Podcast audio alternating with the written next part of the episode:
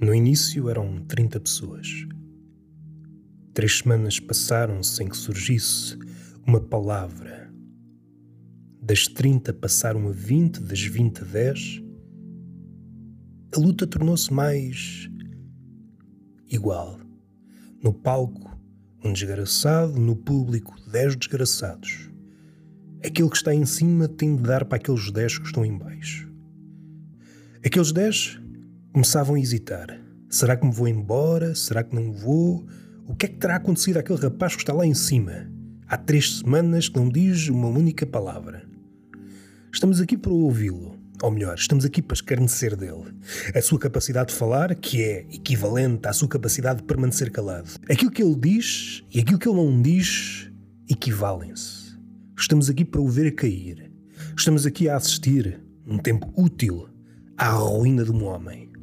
Infelizmente, é impossível sentarmos-nos numa cadeira e assistir à derrocada de uma estátua.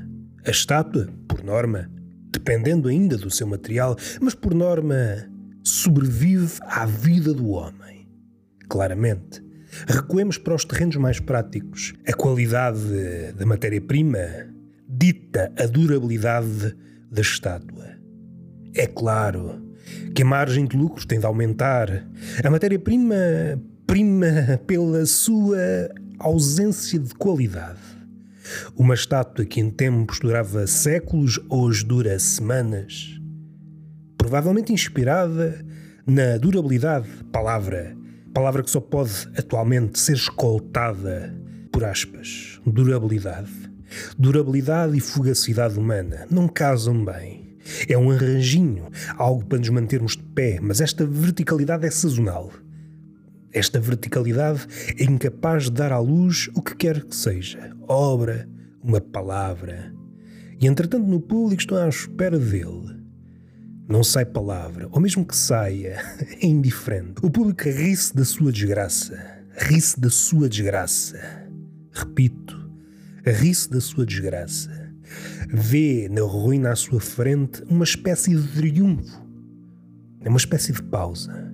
Quando não estão ao espelho, estão a olhar o outro e a sua ruína. Enquanto a ruína está no outro, não está em nós. Cogita o público como se fosse apenas um animal. Um animal cujo cérebro está a elaborar em erro. Perdoem-me a redundância, o cérebro está sempre a elaborar em erro. São tangentes, várias, diferentes as trajetórias múltiplas atacam de raspão cachalote.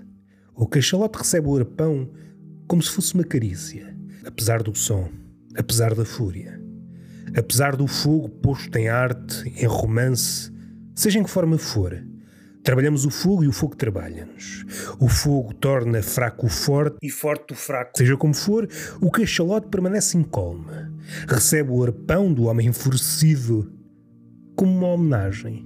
Então, é disso que és capaz. Passaram-se milhares de anos e o mais que fazes é acariciar. É uma pele, ao contrário, digamos, do cachalote real. É uma pele sem cicatrizes. É um cachalote este albino, mastodôntico, quilométrico. O mais que se sabe deste cachalote é como começa. Nunca ninguém viu o seu fim. Ele não tem, ao contrário do outro, inimigos. Não há a lula gigante que lhe faça frente, não há a constelação de orcas capaz de o enredar. Recuemos até o talento. Afinal, o que é o talento? Pensemos em três escritores. O primeiro escritor disse: O talento é um ofício de paciência. O segundo escritor disse: O talento é uma forma de fugir ao medo.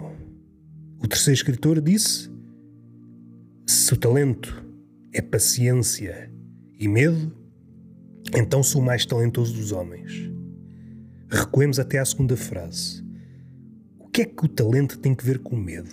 O que é que é o medo? Nós que somos peixes, o medo uma rede, mas aprofundemos esta leitura. Nós não permanecemos o mesmo, somos peixes oscilantes. Há dias em que somos peixes miúdos, peixes graúdos, e a rede que é o medo, reage não em consonância, mas com um batimento diferente. Por vezes favorece-nos, por vezes fode-nos. Essa é a palavra. Podíamos recorrer a uma mais mansa, mas a palavra é certa, é poética, é aquela que se abate como uma guilhotina. Peixe miúdo ou graúdo, a intenção é passar pela rede do medo, esperar o momento certo. Profetas, corajosos, inocentes, ingênuos, não sabem nada da rede. Passar pela rede é ter talento. Mas o peixe, não obstante, o peixe é graúdo e miúdo, independentemente da sua vontade. A vida faz com que ele oscile.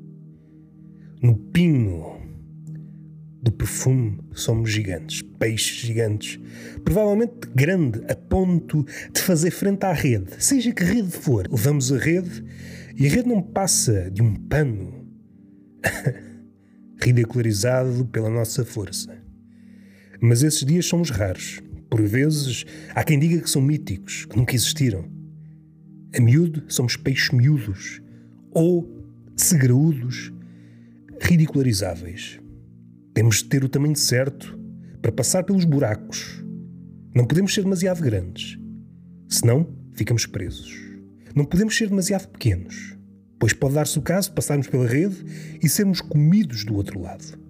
E encontramos-nos aqui, ora pequenos, ora grandes, e cada uma dessas mutações dá-nos uma nova voz, um novo tom. Como é que podemos acasalar uma coisa com outra? Como é que eu posso ser as duas coisas em simultâneo? Como é que eu posso ser eh, David e Golias no mesmo ato?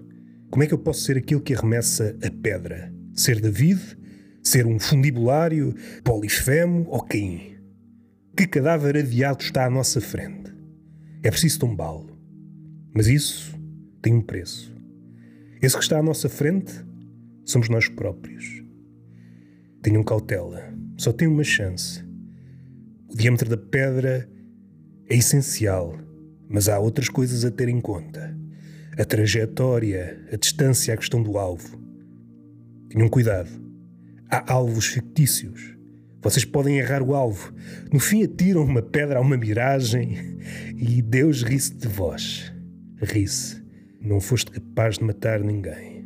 Tu, que és o último de uma linhagem, Caim, David, Polifemo, és o último de uma raça de ciclopes. Tens apenas um olho, só consegues olhar em frente. A profundidade é-te estranha. É quase como uma lenda. Continuas no palco, o público à espera que tu desborous, perdendo da tua língua. Tu e o público são a mesma coisa. Quando cantam o mesmo hino do século, não passam de papagaios flácidos, embebidos no mesmo hino. Até ao próximo apiadeiro.